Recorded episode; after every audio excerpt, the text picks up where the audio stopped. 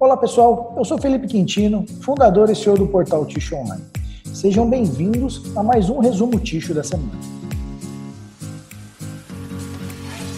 Essa semana a Neve recebeu um prêmio do Top of Mind 2020 promovido pelo jornal Folha de São Paulo uh, como a marca mais lembrada pelos brasileiros na categoria papel higiênico. A marca liderou o segmento aí com 28% das citações dos consumidores. Uh, eu sempre venho falando aqui a respeito do marketing, né? De trabalhar o branding, a marca do, do, do produto, né? E a Kimberly sabe fazer isso muito bem, né? Desde ter um propósito bem definido a trabalhar a sua marca, né? Já, já há alguns anos, né? Quem que não lembra da propaganda da neve, né? Do mordomo Alfredo, né? Então, essa propaganda acabou ficando na mente das pessoas até hoje. De tempos em tempos, a Kimberly vem e refaz essa propaganda novamente, né? E, e dá mais ênfase aí à marca, né? Então, por isso ela está recebendo esse prêmio. Né? Então, a importância né, da gente trabalhar o marketing, né? A gente trabalhar o branding, né? Trabalhar a marca de produto, né? É muito importante. Né? Essa semana também eu fiz um bate-papo com a Patrícia Menezes, que é diretora de marketing da Kimberly Clark para a marca Neve, né?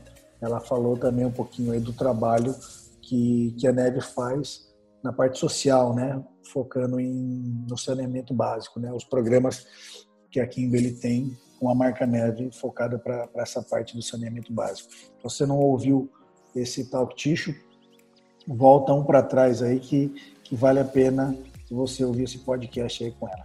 Legal? Ah, uma notícia aí de celulose, pessoal. Suzano deve investir em nova fábrica de celulose. O presidente da Suzano, ah, Walter Schalke, afirmou ah, que existem novas oportunidades aí para a companhia, né? na fala dele, abre aspas, estamos mais cautelosos na aprovação de investimento para o próximo período, fecha aspas. Ele declarou aí isso na, na coletiva para apresentar os resultados aí do terceiro trimestre. Né? Então, ano passado, na RISE, ele já comentou que a Suzano, a Suzano já estava aí com, com, florestas, né, com, com plantio de, de, novas áreas. Tudo isso eles já tinham já um, uma visualização de, de, expansão, né, de uma nova de uma nova fábrica, mas sem data ainda. Mas eles tinham que se preparar antes, né? A celulose você tem que se preparar floresta e tudo mais antes de, de lançar até um projeto para para construir a nova fábrica, né? Então isso eles já tinham tudo tudo planejado, tudo já em, em movimento. Então acredito aí que no próximo ano, dependendo da situação do, do mercado de celulose, a Suzano deve aí anunciar aí um novo investimento numa nova fábrica, né? E tem uma outra notícia da Suzano também, que do, do Walter Schalke, né? Que apesar dos estoques baixos, não haverá recomposição nesse momento aí, o Schalke falou, né? Então, de acordo com, com ele, os estoques de celulose da companhia se encontram em níveis inferiores aos vistos antes da fusão com a fibra. No entanto, não há determinação aí de recomposição desses volumes, né? Abre aspas aí. No quarto trimestre teremos outras paradas para manutenção. Então, vamos acompanhar o mercado para decidir a alocação de volumes. Os estoques estão abaixo dos níveis históricos e não existe pré-determinação de reposição agora. Fecha aspas, disse o Walter Schack em teleconferência com, com os investidores. Uma notícia agora de, de papel marrom, aí de embalagem. Né? A Irani teve um lucro líquido de 25,5 milhões de reais no trimestre. Esse crescimento foi de 67% sobre o trimestre anterior, que, que havia, havia sido de 66% na comparação anual. Abre aspas, os principais impactos no resultado líquido desse trimestre foram o crescimento da receita líquida de vendas e melhora das margens pelo aumento de preços médios dos produtos comercializados pela companhia, fecha aspas, destacou a empresa. Ah, a Irani também veio fazendo dever de casa aí, já fazem aí uns dois anos, né? Uma, uma reestruturação financeira e tudo mais. Entrou no novo mercado agora da, da BMF.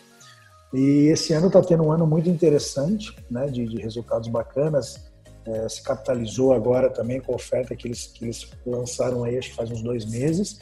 para novos investimentos, né, em ganho de produtividade e diminuição de custo.